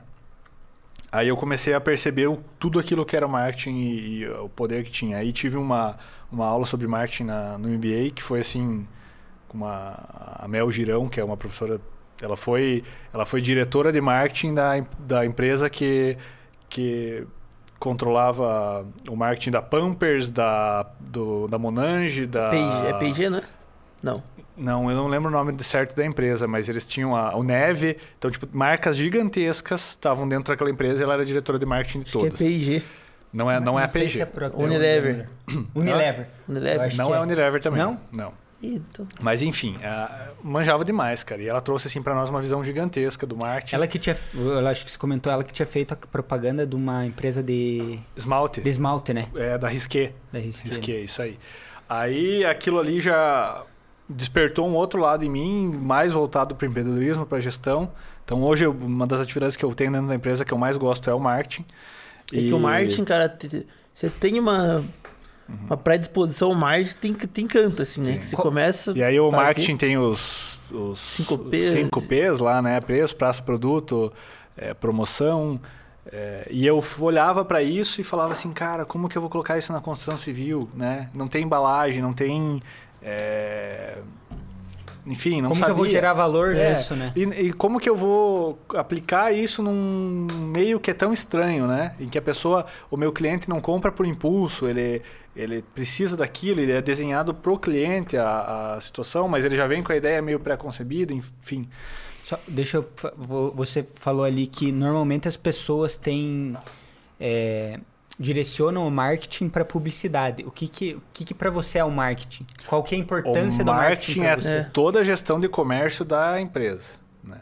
Então ele vai desde você esta- é, escolher o produto que você vai comercializar, a imagem que você vai passar com a empresa, onde você vai colocar para vender, né? a que preço você vai vender. O quanto- marketing na construção civil, assim. Da construtora, o que você acha que é importante, assim, tipo. O que que você acha que é o marketing na construção civil? Você falou que verdade, não conseguia, tava com dúvida de como que você colocar o marketing na construção civil. E você colocou. É que são todos esses conceitos, né? Vamos dizer assim, os mais. é, vamos dizer assim, os, os mais de longo prazo, que é essa questão de precificação, desenvolvimento de produto, você consegue aos poucos ir colocando dentro de serviços e outras coisas assim. Mas aquela questão, principalmente de a parte produto no mercado, né? Que é você ter uma embalagem bonita. Você vê muito assim, ah, empresas que aumentaram o faturamento, tal, tal, tal, porque trocaram a embalagem dela para de sei lá, uma simples design pra uma, diferente. É, um É. design diferente, um macarrão que a caixinha tem um recorte que é o cabelinho. É, eu ficava, cara, como que eu vou trazer isso? Não tem essa, essa, esse recurso. E aí um, a gente começou a investir em outdoors, a gente fez campanhas no, nas, em mídia digital, painel digital, fizemos em outdoors na cidade mesmo, é, em- próximo a pontos conhecidos. Bem no começo da pandemia, a gente colocou um, um outdoor enorme na frente do Superpão, com a campanha que era é, construir é mais fácil quando você está bem informado. Antes de construir, fale com a Estanza. Que era para tentar trazer as pessoas antes delas tomarem as decisões erradas lá para o escritório. Aí começou a pandemia, nós falamos, nossa, que droga, cara, pandemia, investimos no outdoor, não vai dar um retorno. Aí todo mundo começou igual uns malucos pro mercado lá pra, pra comprar, e Pra tinha comprar. fila na frente do mercado e nosso outdoor na frente. Aí eu falei, poxa, foi melhor do que esperado no sentido público, mas se o pessoal tava atento à campanha, imagino que não. Tem, tem uma história de marketing que eu lembro, acho que você deve lembrar, do Pedro Superti. Ele, ele fala que ele estava no aeroporto, daí ele entrou numa loja, daí ele olhou, ele foi indo na loja, daí quando ele é, viu a, a fachada da loja ali, tinha bolsas e malas, 8 mil dólares, 7 mil dólares. Daí ele falou, ah, vou entrar pra, pra ver, porque ele, ele era estudioso dessa, dessa área, né? Como é que é o marketing, como é que é a experiência, né? Numa loja dessa. E daí ele foi, foi indo, foi indo, daí, ah, 6 mil dólares, 3 mil dólares, 1.500 dólares. Ele chegou no caixa e viu uma carteira de 150 dólares. Ele falou, cara, estão dando a carteira. Imagine, né? Olha, olha como que é a loja e tal. Daí ele foi lá e comprou. Quando ele saiu da loja, ele falou, puta, paguei quase milão numa carteira. Então, tipo, como o marketing é, É. pode, pode Te é, influenciar. te influenciar, Uma- né? E de, e de uma maneira que nem nele, em que, que era um, um expert nisso em questão de 10 minutos, né? Então, como, como ele influencia na compra de uma, de uma pessoa, né? E uma, uma função do marketing que a, que a professora até contou na, na, na aula lá, que eu nem imaginava, ela contou sobre produtos, por exemplo, de shampoo. Fala, poxa, a gente tem uma venda que vai para o atacado, esse atacado vai vender para o varejo, o varejo vai vender para o consumidor final Sim. né? É, então eu preciso precificar isso de uma forma que todos no processo ganhem. Sim. E por outro lado tem a venda online, né?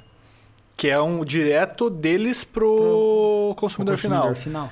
Então até essa proporção e a precificação em cada ambiente, eles não podem colocar no site um preço menor do que Não pode, o porque que senão o- mata os outros. né? Exatamente, senão eles estão acabando com, com o mercado final.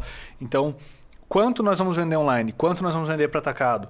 A que preço nós vamos vender para atacado? A que margem, entende? Então, toda essa estratégia de ponderação do, da oferta é do marketing. E eu fiquei, cara, eu imaginava que era outro setor, entende? Porque se você olha na publicidade, você está olhando só uma fatiazinha mínima do marketing. Isso, essa, eu acho que essa, isso mostra que todas as áreas, não todas, né? Mas a maioria das áreas da empresa precisam estar interligadas, né? Sim. Sim. Porque, a- por exemplo, com a logística de hoje, às vezes, né, em São Paulo, Curitiba, em algumas capitais, você recebe o produto em um dia. É. Um, Não, dois, Eles estão falando no 20, D0 já, né? De 12 Amazon. horas. Não, hoje aqui, aqui Mercado Livre, um dia. Um, dois dia, dias. um é. dia. Ah, Algumas dependendo coisas assim. do, do É, às vezes é dois mas, dias. Mas se você for, for pensar, com, com essa logística que tem, por exemplo, Cara, todo Eu- dia eu tô vendo o caminhãozinho do Mercado Livre, cara. Todo nunca vi. dia, cara. Eu nunca Aqui vi. cidade, todo dia eu vejo. o, Todo dia. Eu tava. Eu tava. Tava esqueci. Você falou ali, eu acabei Bom, esquecendo. mas voltando no Aí, marketing lá aí nós fizemos os tapumes, e, os tapumes, tapume. os outdoor e tal. E aí uma hora eu falei. e, e o preço do outdoor não é barato, né? Sim, tem Né, não que, é algo tem que assim- alugar outdoor, mais É. a arte ali. ó. Exatamente, tem que reservar o- por um tempo. é. É, aí também aquela arte não vai durar tanto tempo. E eu ficava assim. Daí eu peguei um dia e falei pro meu sócio: falei, cara, cada obra nossa, a gente tem um outdoor de 15 metros de frente, vamos dizer assim, 11 metros de frente, que é o tapume, né? E as placas que eu. Ah, a gente percebeu isso também, porque nós fizemos uma placa para uma obra que ela tinha tipo assim, 2 metros por 3. E aí a gente colocou lá, puf, parece que sumiu a placa. É. Ela, na proporção do tapume, ela fica muito pequena. Aí a gente fez uma placa uma vez de 5 por 8. Quase outdoor. Daí nós falamos, cara, nós estamos construindo um outdoor. E mesmo assim ficou pequeno. Daí eu comecei a ligar esses pontos. Falei, nós temos um outdoor em cada obra que a gente faz. Então vamos gerar visibilidade. Aí hum, começamos a pintar os tapumes de verde. E eu acho que eu não só pintar o tapume de verde, mas colocar a placa tapume verde é construir com inteligência. Foi assim um- uma tomada de consciência do público daí. Você pegou um insight que a pessoa já fia. Pô, e esse tapume verde? Esse Às tapume verde. Aí você usou o que ela, o que ela pensava, o tapume Forcei verde. o raciocínio. Forçou assim no tapume verde é construir com inteligência. Se colocar só constru- é, cobrainha é construir com inteligência. Às vezes não, não forçava esse raciocínio. Isso. Do É. tapume verde é construir com inteligência. E a, a cor é bem discreta, né? Então- É. então, assim, ficou uma associação que as pessoas não escapam de fazer.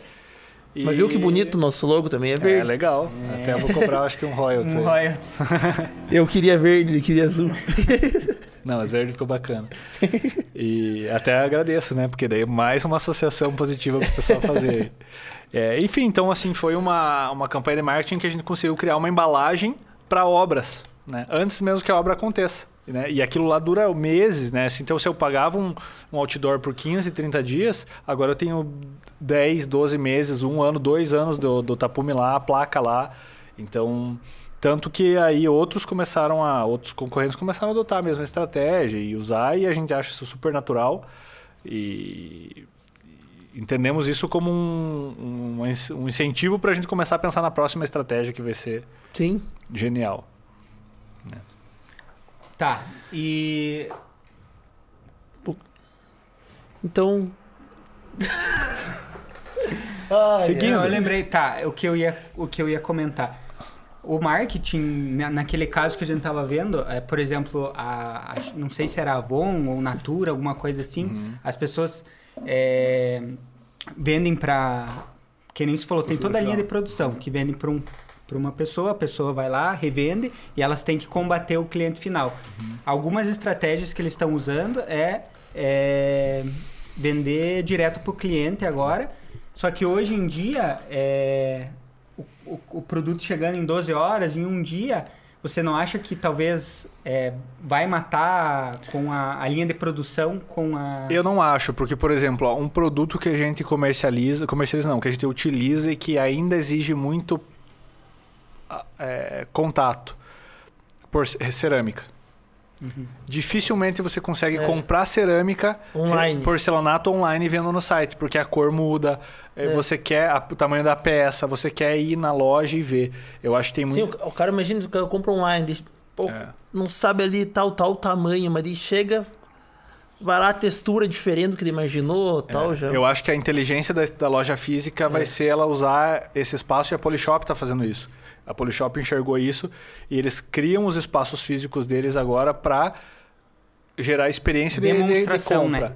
E a experiência de compra, o atendimento, o argumento de venda do vendedor, que é importante, às vezes, porque você às vezes precisa mostrar qualidades do produto que não são percebidas na estética só.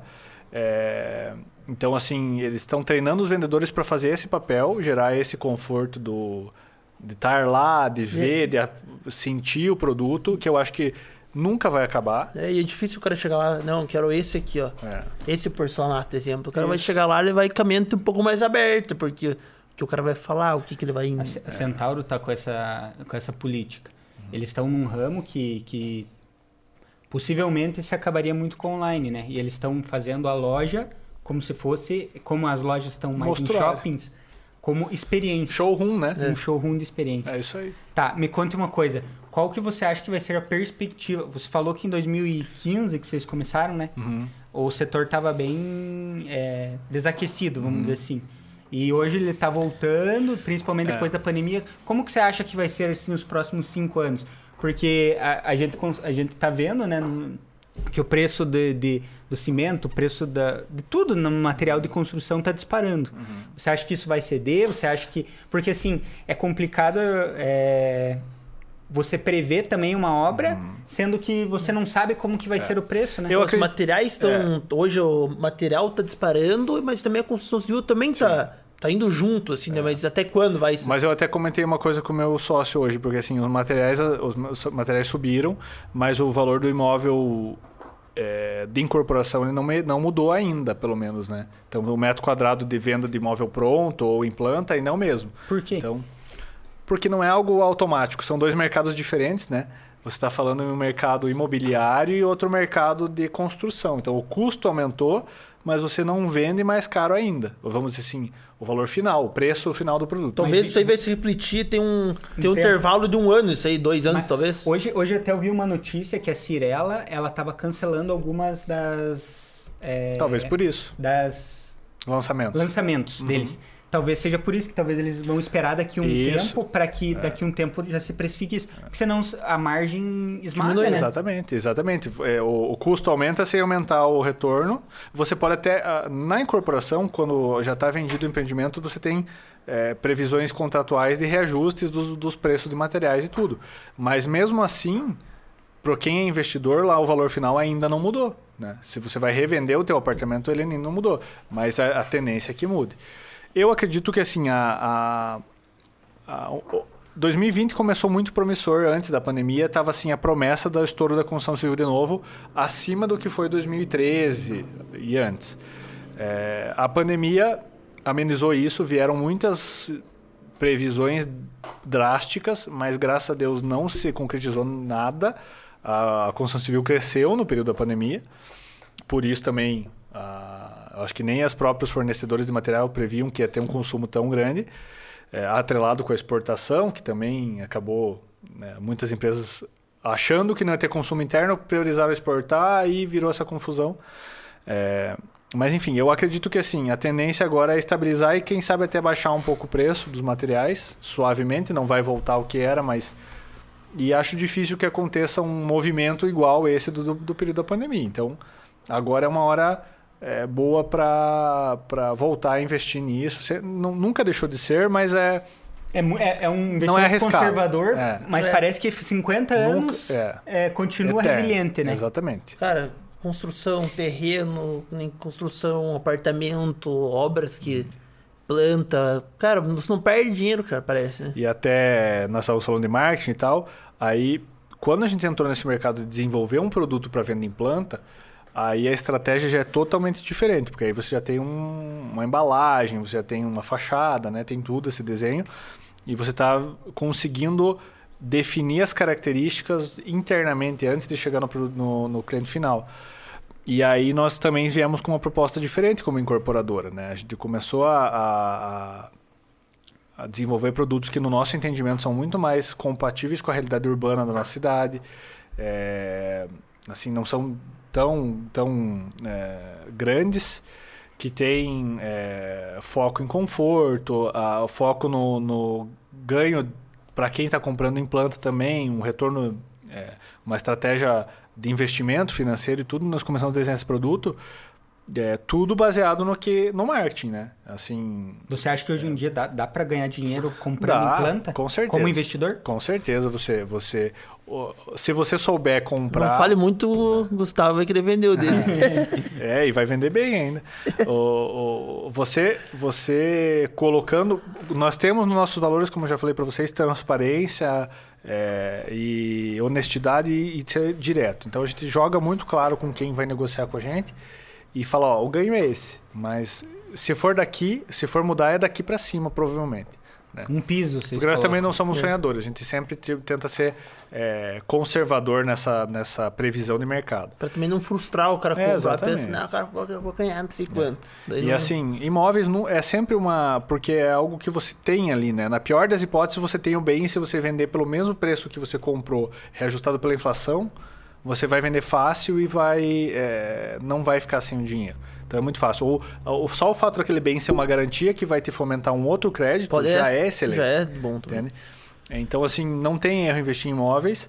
É, o que você tem que fazer é ser bem orientado e bem informado sobre o que você está fazendo e ver se, aquilo tá, se aquele imóvel específico está alinhado com o teu objetivo, seja alugar, seja revender, seja morar. Mas, enfim, a gente pensa muito nisso e aí nós aplicamos todo esse conceito no primeiro lançamento que a gente fez em 2019. E qual foi... é, em 2020, na verdade. Qual foi o resultado? Em dois meses nós esgotamos as unidades todas. Né? E já temos procura para os próximos que ainda tão, vão ser lançados nesse final de ano. Você lançou já um Um que já está mais da metade executado. Né? Já está E já 100% vendido? vendido. Na verdade, ficou uma unidade para venda, mas que nós seguramos para que ele vai ser vendido decorado por uma estratégia de marketing, porque nós queremos usar ele como showroom para os próximos. próximos. Né? E aí, como nós precisávamos decorar, a gente tinha que esperar para vender. Né? Então a gente vai decorar, ele vai provavelmente lançar em novembro. E esforçou com que a gente não vendesse, mas é, vamos assim Todo que decorar tá colocar em venda, mas é um- uma por uma estratégia mesmo. Mas se não teria vendido porque já, já teve é, procura e tem já para os próximos, né? Por causa desse desenho, eu acredito que sim, baseado em tudo isso que eu trouxe para vocês, né? Você. Pode. pode- Não, pode falar. Você falando com uma pessoa que está saindo da faculdade, está na metade da faculdade de engenharia, quer seguir o ramo de construção civil, é, qual dica que você dá para para para ela seguir um- uma carreira que você acredita que seja de sucesso? Ela precisa focar, ela precisa Eu fa- é A dica que eu dou é a mesma que eu dou para meus alunos, não teria como não ser. é, seria até incoerente da minha parte. Primeiro, autoconhecimento é fundamental para você entender teu perfil como pessoa. Né? Eu sou uma pessoa que quer ser um gestor, que tem habilidade com. Eu quero ir para a área de estratégia, porque eu sou muito estratégico, mas eu talvez não tenha relacionamento tanto com pessoas. Enfim, se entenda primeiro. É, trace um objetivo o mais claro possível. Eu sei que às vezes eu mesmo não me enxergava na função que eu estou hoje. Né? Eu até tinha aversão, não queria abrir empresa, achava que era péssimo ter funcionário registrado e tal. Hoje eu não queria ter nenhum funcionário registrado. Hoje nós temos 60 na construtora. né? Dentro, na construtora, fora o pessoal de, de escritório. Então, é, eu sei que as coisas mudam, né?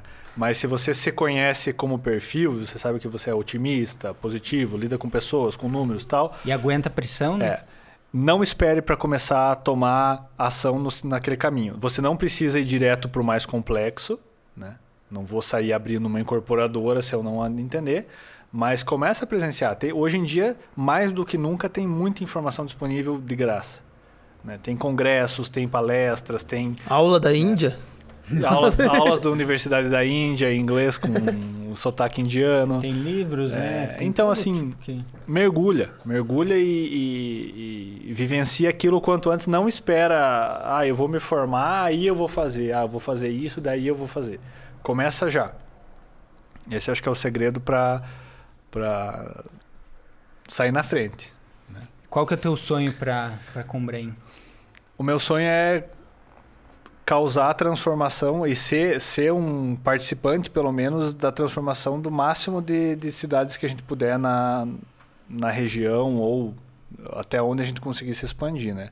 Mas, é, para mim, a realização maior vai ser saber que lá, enfim, talvez quando eu nem esteja mais aqui em corpo físico, eu continue sendo lembrado por ter viabilizado um determinado empreendimento. Eu, sempre penso nos engenheiros antigos, né, que executaram obras tipo Cineluz, o Teatro Ópera, o enfim, edificações que são clássicas né? da nossa cidade, sabe? E que geram transformação os próprios hospitais aqui da cidade, tudo. Eu penso assim, é, a relevância que isso tem Cara, as pontes, tipo, ponte, pontes, exatamente. Pão do Arco, cara. que foi um marco é- na engenharia na época. Também, então assim. Isso foi, não- cara, não é, a, a- o- a transformação urbana que a ponte, que a última ponte É foi feita, verdade. vai causar é gigantesca. E eu estava falando sobre isso com um aluno ontem, que o, o tema dele é, é, dentro daquela aula de que o, relaciona com economia e construção civil, o tema dele é a- os efeitos da pandemia. E aí nós estávamos comentando como não se foge da construção civil em nenhum setor, porque até a agricultura, que talvez seja fosse um setor mais isolado lá no ambiente, eles precisam transportar os Sim. produtos deles para algum lugar. Então vai entrar um porto, vai entrar um Aqueles porto estrada. seco hoje. Uma transportadora. Cara, não tem Vai- como escapar da construção civil. Tudo acontece ou dentro de uma edificação ou numa Sim. infraestrutura é, urbana que seja. Então, assim, E hoje está em alta, né? Com o Tarcísio como ministro, ele É, está influenciando, exatamente. tá, O- tá ajudando o, Brasil a, o- a- eu não tenho uma informação muito né? aprofundada dele, mas o pouco que eu percebo é que o Brasil tomou decisões muito coerentes no sentido de infraestrutura. Assim, eles estão gerando um desenvolvimento para a 50, gente 100 precisa, anos, cara. né? Hoje, hoje o Brasil é, acho que tem cerca de 2% do território urbanizado. Nossa. Aham. É, é minúsculo, a gente tem muita demanda. E, e outro fator que também conversei com esse aluno ontem. É a concentração populacional, né? Ali naquele São Paulo e tal, cara, tem quantos por cento da população está concentrada naquele lugar? Uma infraestrutura urbana inchada, e apartamentos de 20 metros quadrados sendo vendidos igual água. E o resto. E aí, E até por preços também, tipo, até um professor meu de economia, na época da gestão empresarial ainda, ele falava assim que a previsão é que acontecesse um êxodo reverso, né? êxodo urbano. É, porque a pandemia, ela a, forçou um contato das empresas, uma abertura das empresas ao home office, Home ao, office. ao... Eu não sei o termo certo, mas à distância, né? A usar o online, que já estava uma ferramenta que já era extremamente é, funcional, mas ninguém queria usar. Todo mundo relutava, né? Ou não reservava tempo para ver. Então, assim... é, elas começaram a perceber que elas podem contratar pessoas que moram em outras cidades e tal, e as pessoas que passaram a poder morar em outras cidades vão começar a se mudar. Né? Ano passado eu acho que eu conversei com três ou quatro clientes que estavam eram de São Paulo e estavam para vir para cá Porque- morar porque eles não precisavam mais É, morar em São Paulo. Eu, eu tenho dois amigos que estão construindo é, casa numa, em Porto Vitória, ali, né? Uma cidade. Deve ter o quê? Uns 15 mil habitantes, bem tranquila e tal. Porque Não, eles tem 15, conseguem. Tem menos de Men- 5. Ô, eu tô- eles. É, tem é, porque ele tá buscando. Ele consegue fazer home office e ele tá buscando uma. É, então tem essa tendência grande é que as pessoas vão sair. E eu acho isso muito bom.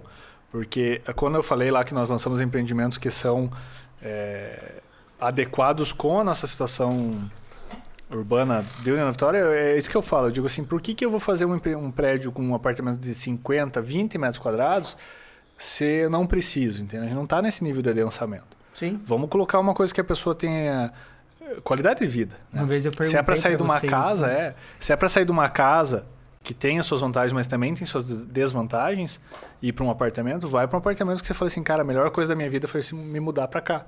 Né? E é isso que a gente tenta pensar, sabe? Mas não só no apartamento. Eu falei para vocês, né? Ah, eu fiz um edifício comercial, eu fiz um edifício X que a pessoa que usa aquilo e, e que aquela, aquela edificação faz parte do dia a dia dela, que ela atue com uma influência positiva e não negativa. Não que fala assim, nossa, meu Deus, quem fez isso aqui, meu Deus, tem que...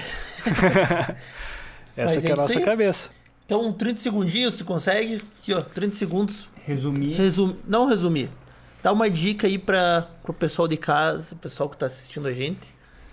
É, 30 segundos sobre empreendedorismo. Se colocar na construção civil ou sobre empreendedorismo. Cara, 30 eu acho que de empreendedor- empreendedorismo em geral... É... O- Olhando para a câmerazinha lá. Show. Empreendedorismo, empreendedorismo em geral, eu diria que assim, é, acreditar em alguma coisa e, e seguir otimista e se realmente se dedicar para aquilo e não esperar que as coisas venham antes de, de você entregar, né? Primeiro se entrega, depois se recebe. Eu acho que esse é o segredo e se você seguir nessa nessa filosofia, não tem como dar errado. Claro que sempre é, bem, bem planejado, né? Claro que sempre pode dar errado, né? Não, ser planejado, né? Tendo é, planejamento e organização nas coisas, não fazendo. Não sendo também. Mas então é Enfim. isso, Piazada. Então, isso aí foi o primeiro episódio, episódio 2, né? Mas o primeiro com convidado. 01, né? Isso aí, o Bruno Sucharski, um, uma pessoa muito importante da construção civil aí na, na cidade de Minas Vitória e Porto União. E a gente agradece a sua E quem, presença. é, e quem quiser ter, achar você ou tua empresa na rede social. que Show. Nosso site é combraim.com.br. Nossas redes sociais são arroba siga combraim. Nosso perfil de arquitetura é arc.combraim. E isso aí, os principais contatos são esses. Também qualquer tapume verde que vocês verem por aí tem nossos dados. E fiquem à vontade, procurem a empresa é, desde o, da primeira ideia de, de se relacionar com a construção, investir em imóveis, porque a gente está Tá. à disposição aí. A gente aí encerrou a campanha, não tem mais a publicidade, mas é o nosso conceito sim. Antes de tomar uma decisão, converse com quem entende. É, é, segue nossa dica porque isso é fundamental. Boa. E para finalizar, queria agradecer vocês mais uma vez por terem me dado essa oportunidade de trazer um pouco dessas informações e é, também agradecer meu sócio, o Rodrigo, minha irmã, a Juliana, que é, foram fundamentais caminhada, nessa caminhada, nesses resultados. É, ainda estamos crescendo juntos, né? Não acabou. Vão crescer bastante, né? Mas. é, e toda a nossa equipe ali da, da- das obras, principalmente, cara, porque ó, esse frio que fez é, não foi fácil. né? Não é fácil você começar a trabalhar às sete da manhã, eles têm que chegar muito mais cedo. É, então, assim, eu reconheço muito o esforço de todo mundo que esteve em volta. Eu falei muito sobre conquistas minhas, mas nada teria acontecido se não fosse Toda é, a equipe, né? todo esse pessoal aí em volta. Então, não poderia finalizar sem agradecer eles, né? Boa, boa. E quem quiser. É arroba teu Instagram? É andrigo.gustavo. Tá, boa. O meu é arroba tutuia. E, galera, Piazada, sigam lá o Piazada Negócios. É arroba piazadenegócios.oficial. O nosso, o nosso podcast vai sair nas Quinta-feira. principais plataformas toda quinta-feira. Então, hoje é dia 20. Na próxima quinta-feira, que dia? 27. A próxima quinta-feira.